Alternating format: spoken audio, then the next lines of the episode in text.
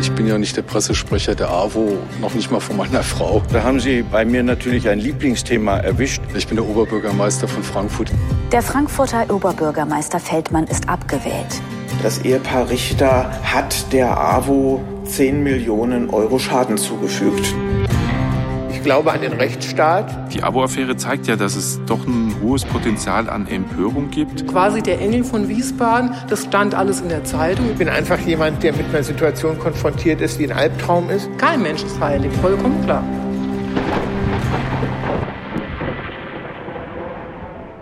Rund 19.000 Mitglieder, mehr als 3.000 ehrenamtlich Tätige, 6.000 hauptamtliche Mitarbeiter und Mitarbeiterinnen, 200 Ortsvereine und 19 Kreisverbände. Das ist das Fundament der AWO Hessen Süd. Ein Netz, das trägt. An vielen Standorten in Hessen Süd ist der Fachbereich Senioren haupt- und ehrenamtlich aktiv und vernetzt vertreten. Im stationären, ambulanten und teilstationären Bereich sowie im Servicewohnen nutzen Senioren professionelle Dienstleistungen. Pflegen und betreuen mit Herz. So lautet unser Motto, das Lebensqualität für Senioren in jeder Lebenslage verspricht. Okay, lass mich mal raten. Noch ein Skandal. Ja, aber eine Ebene höher, also beim Bezirksverband Hessen Süd dem Dach, unter dem auch die Kreisverbände Frankfurt und Wiesbaden eingefasst sind. Ah, die Verbände, in denen Richters und Konsorten sich auf Kosten der gemeinnützigen Verbände bereichert haben sollen. Exakt. AWO-Affäre. Wie ein Sozialverband zum Kriminalfall wurde. Eine Langzeitrecherche von Volker Siefert. Erzählt in einem Podcast von Leon Hase und Leonhard Koppelmann. Folge 5. AWO was nun?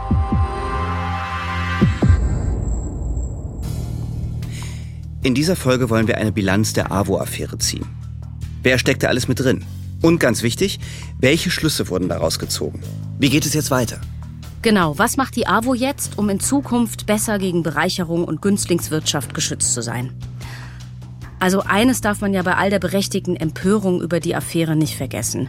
Der weit überwiegende Teil der Menschen, die für die Wohlfahrt arbeiten, leisten extrem wertvolle Arbeit für unsere Gesellschaft und opfern, meist ehrenamtlich, auch noch ihre Freizeit für die gute Sache.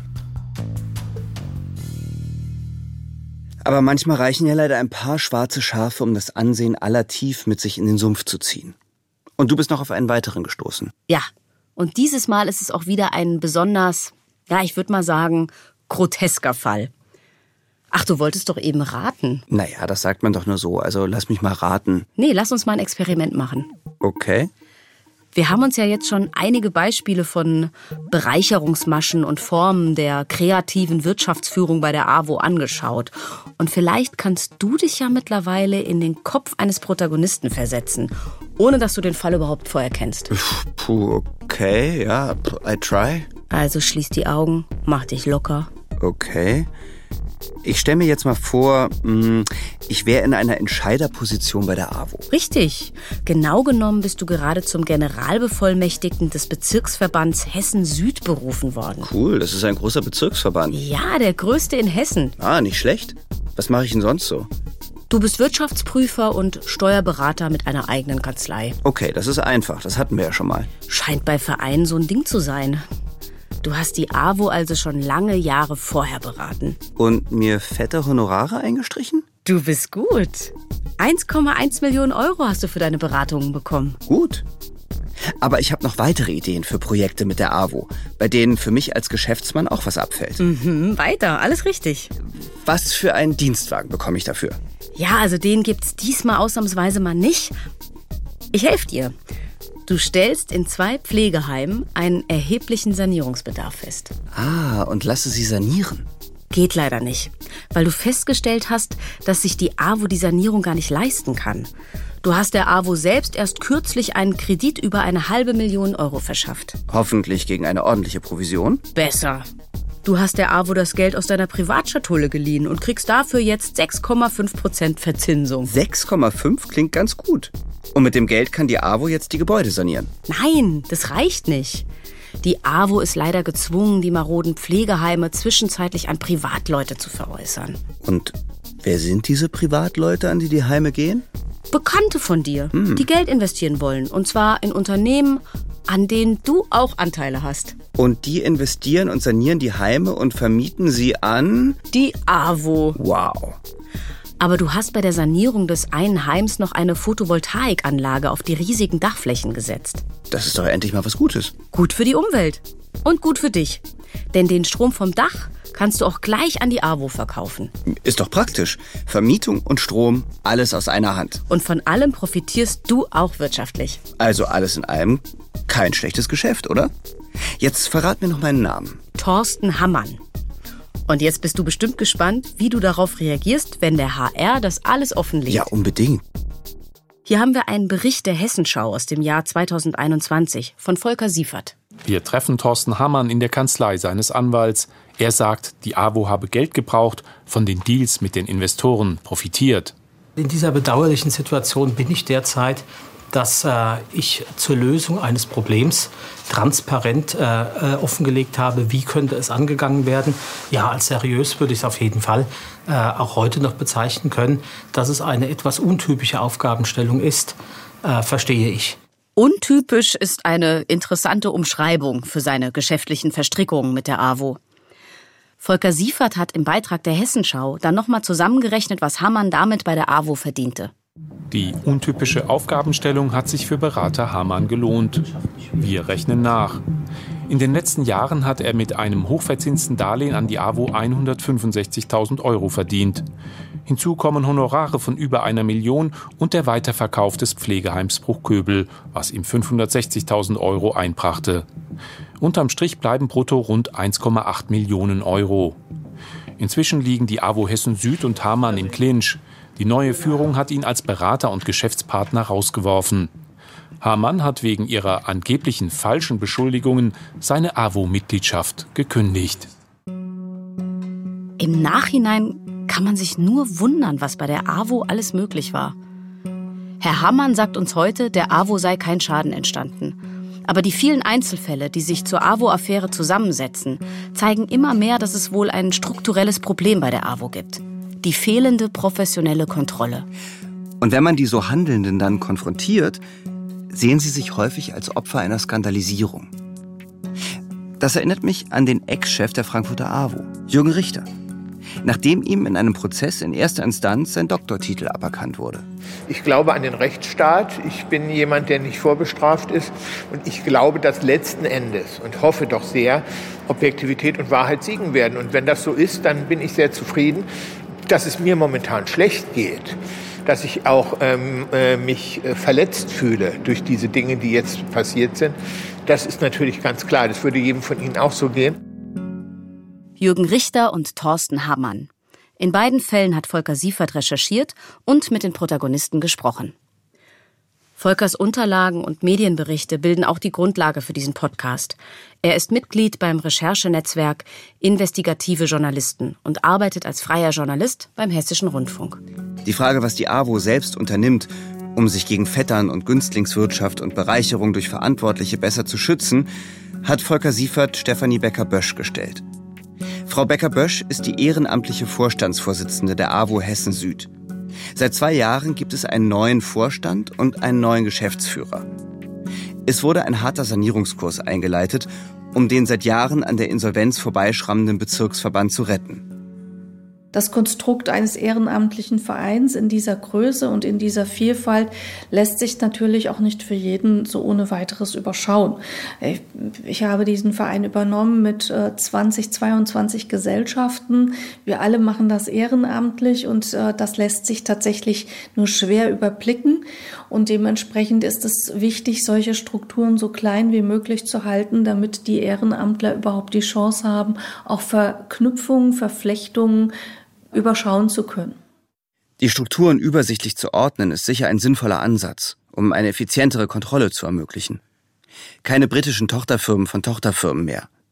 Hannelore Richter und Murat Burcu in Wiesbaden, Jürgen Richter in Frankfurt und Thorsten Hammann bei der AWO Hessen Süd. Die GeschäftsführerInnen in Hessen waren alle in die AWO-Affäre verwickelt. Volker, deine Recherchen und die daraus resultierende Berichterstattung in den Medien hat große Aufmerksamkeit auf das Thema gelenkt. Wie hat die AWO darauf reagiert? Also äh, in allen drei Verbänden Wiesbaden, Frankfurt Süd gibt es neue Geschäftsführer und neue ehrenamtliche Vorstände, die äh, das muss man ihnen hoch anrechnen, gesagt haben, in der Not stehen wir zu unserer AWO. Wir wollen die nicht jetzt vor die Hunde gehen lassen, wo sie führungslos ist, sondern wir wollen tatsächlich im Sinne der Arbeiterwohlfahrt, Klammer auf, auch im Sinne der SPD, dass da äh, neue Leute äh, an die Regler kommen und sich eben auch eine andere Kultur breit macht. Und äh, das waren dann teilweise harte Sanierungsentscheidungen. Da mussten auch Teile abgespalten werden. Die Wiesbadener AWO ist sogar in die Insolvenz gegangen. Das heißt, die war äh, so gut wie pleite, konnte dann aber in einem zweijährigen Verfahren jetzt wieder in die Eigenwirtschaftlichkeit übergeben werden. Das heißt, sie kann wieder selbst entscheiden für ihre AWO. Und da sieht man eigentlich auch die Bindekraft, die diese Arbeiterwohlfahrt nach 100 Jahren immer noch hat. Es gibt Menschen, die sagen, obwohl ich Rentner bin, ich denke jetzt mal an Herrn Hessenauer in Wiesbaden, der mit fast 80 ähm, das Ruder noch in die Hand genommen hat äh, und bei der AWO Wiesbaden gesagt hat, als ehemaliger ähm, Dezernent in, in der Stadt Wiesbaden für Soziales will ich der AWO auch helfen, äh, dass sie jetzt wieder auf die Füße kommt. Vielleicht will man damit auch sozusagen das eigene Lebenswerk retten, weil man halt mit dieser Organisation so eng verbunden ist.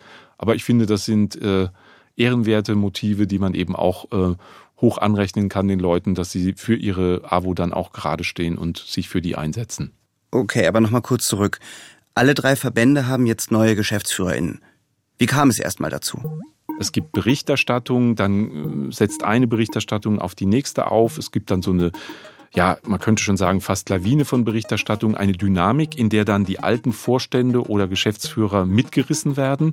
Die werden dann meistens irgendwie in einer Nacht- und Nebelaktion abgewählt oder abgesetzt. Dann kommt die Staatsanwaltschaft auf den Plan, so war es ja auch bei der AWO in Frankfurt und Wiesbaden, macht Durchsuchungen und dann muss irgendwie aufgeräumt werden. Und das fällt dann immer den neuen ehrenamtlichen Vorständen auf die Füße beziehungsweise in den Schoß. Sie müssen diese Aufgabe dann übernehmen, neues Personal finden, Insolvenz abwenden und, und, und. Also das ist sozusagen eigentlich die Blaupause zu einer Geschichte. Also hat es erst die ausführliche Berichterstattung gebraucht, um diese Prozesse der Aufarbeitung auszulösen. Das bedeutet aber im Umkehrschluss, dass die Arbeiterwohlfahrt, allem voran die alte Führungsriege, wohl von alleine nicht bei sich aufgeräumt hätte. So rückten im Januar 2020 dann Staatsanwaltschaft und Kripo an. Mit 85 Beamten durchsuchen sie die AWO-Büros in Frankfurt und Wiesbaden sowie diverse Wohnungen der wichtigsten Akteure. Die Beamten stellen Akten und Dokumente sicher.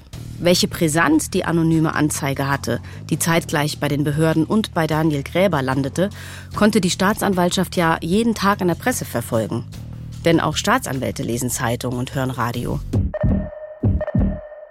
Jetzt kann auch der Bundesverband nicht mehr länger wegsehen und schickt ein eigens zusammengestelltes Prüfungsteam mit Wilhelm Schmidt an der Spitze, Präsidiumsvorsitzender des AWO-Bundesverbandes. Hier hören wir sein Statement zu den ersten Prüfungen, das er 2020 dem Wiesbadener Kurier gegeben hat. Ich muss bekennen, ich weiß überhaupt nicht, wie das passieren konnte und stehe immer noch staunend davor, was an Verpflichtungen, an Abhängigkeiten und offensichtlich auch an Begünstigungen äh, in den beiden Kreisverbänden verteilt worden ist. Wir wissen nicht die genauen Summen, aber schon das, was wir bisher ahnen können nach der ersten Durchsuchung und Untersuchung, die wir jetzt vorgenommen haben, ist erschreckend. Bei dem Interview ist es ziemlich unruhig. Die Überraschung war nicht nur für den Präsidiumsvorsitzenden groß. Eine Reporterin stellt dann die Frage, was aus Sicht des Prüfungsteams denn jetzt bei der AWO Wiesbaden passieren müsse. Wir fordern jetzt äh, alle Beteiligten auf, äh, erstens zur Aufklärung beizutragen. Wir hoffen, dass viele derjenigen, die die Akteure vor Ort waren, auch die Kraft finden, sich selbst äh, einzubringen in die Aufklärungsarbeit. Das ist bisher nicht der Fall, leider.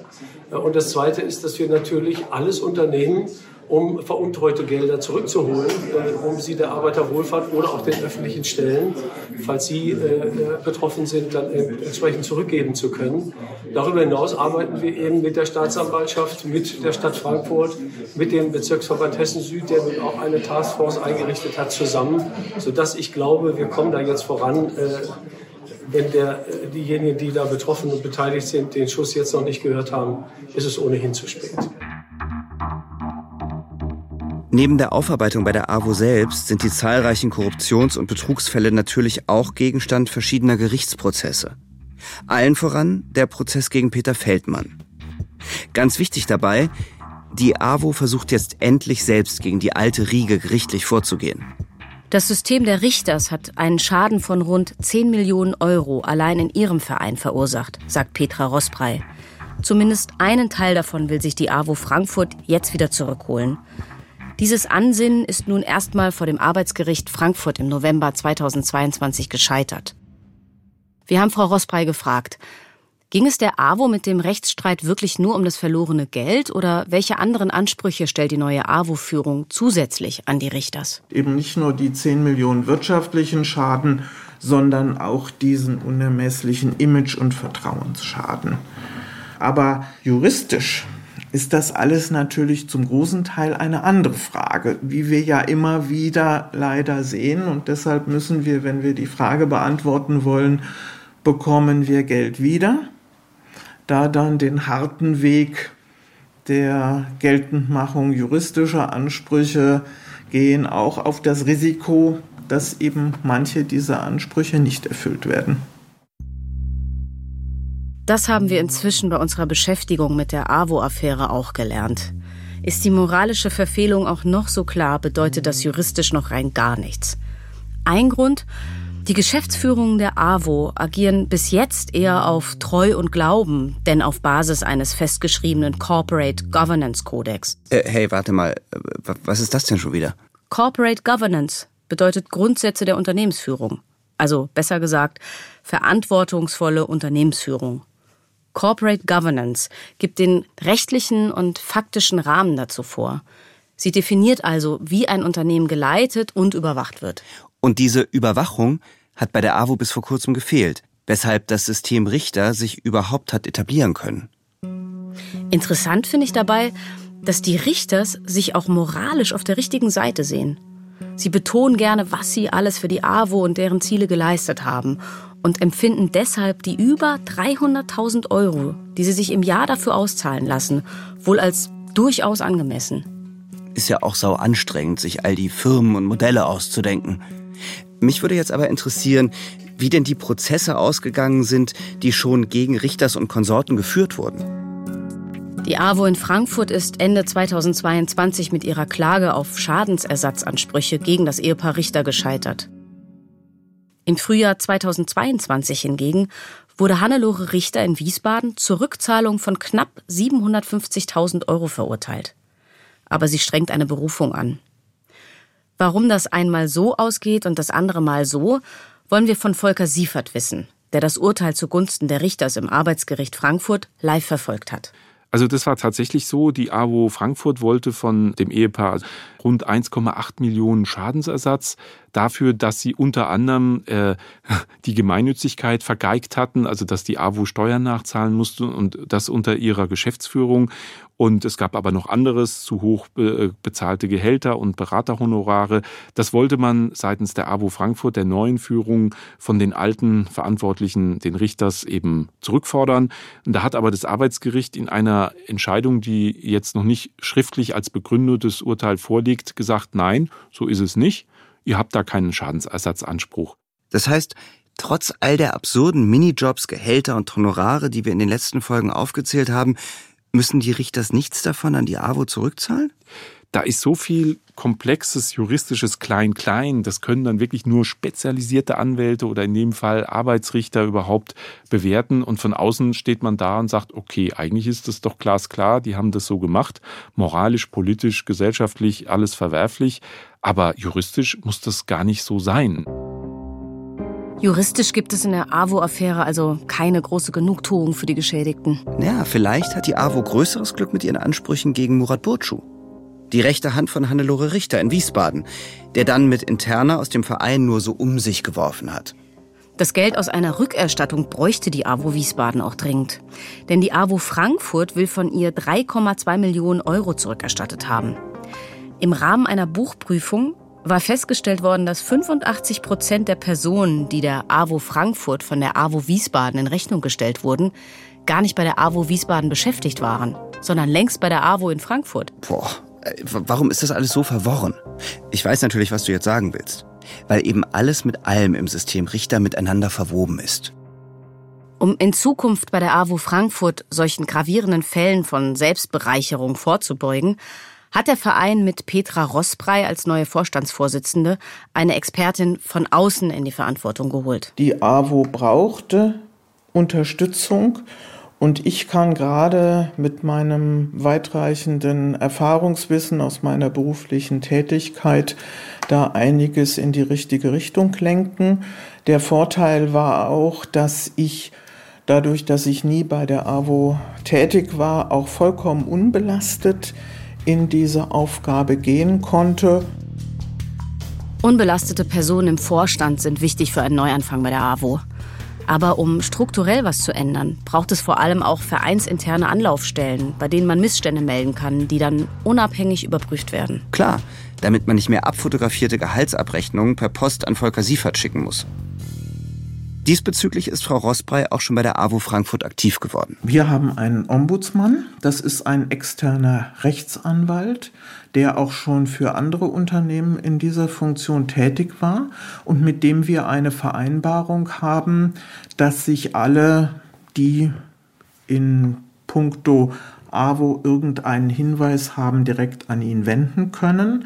Er ist aber nicht befugt, Namen oder Hinweise auf die Identität des Hinweisgebers weiterzugeben, es sei denn, der Hinweisgeber will das ausdrücklich selbst. Das klingt doch schon mal ziemlich gut. Ein Ombudsmann hat juristische Fachkenntnisse und wahrt die Anonymität der unzufriedenen Personen. Und wie wichtig es sein kann, mit seiner Kritik anonym zu bleiben, das können wir bei der AWO-Affäre gut sehen. Ganz am Anfang der AWO-Affäre stand ein anonymer Briefumschlag. Das Material darin hat dann die Recherchen von Daniel Gräber in Gang gesetzt, an deren Ende jetzt die AWO in Hessen komplett auf den Kopf gestellt wird. Tatsächlich schaltet die alte Führungsriege der AWO irgendwann eine Detektei ein. Sie soll, wie Jürgen Richter es in einer internen Mail nennt, die Maulwürfe aus dem Boden ziehen. Und das Detektivunternehmen geht auch professionell vor. Mit Hilfe eines Forensikers überprüfen sie die bei der Staatsanwaltschaft eingegangene Strafanzeige.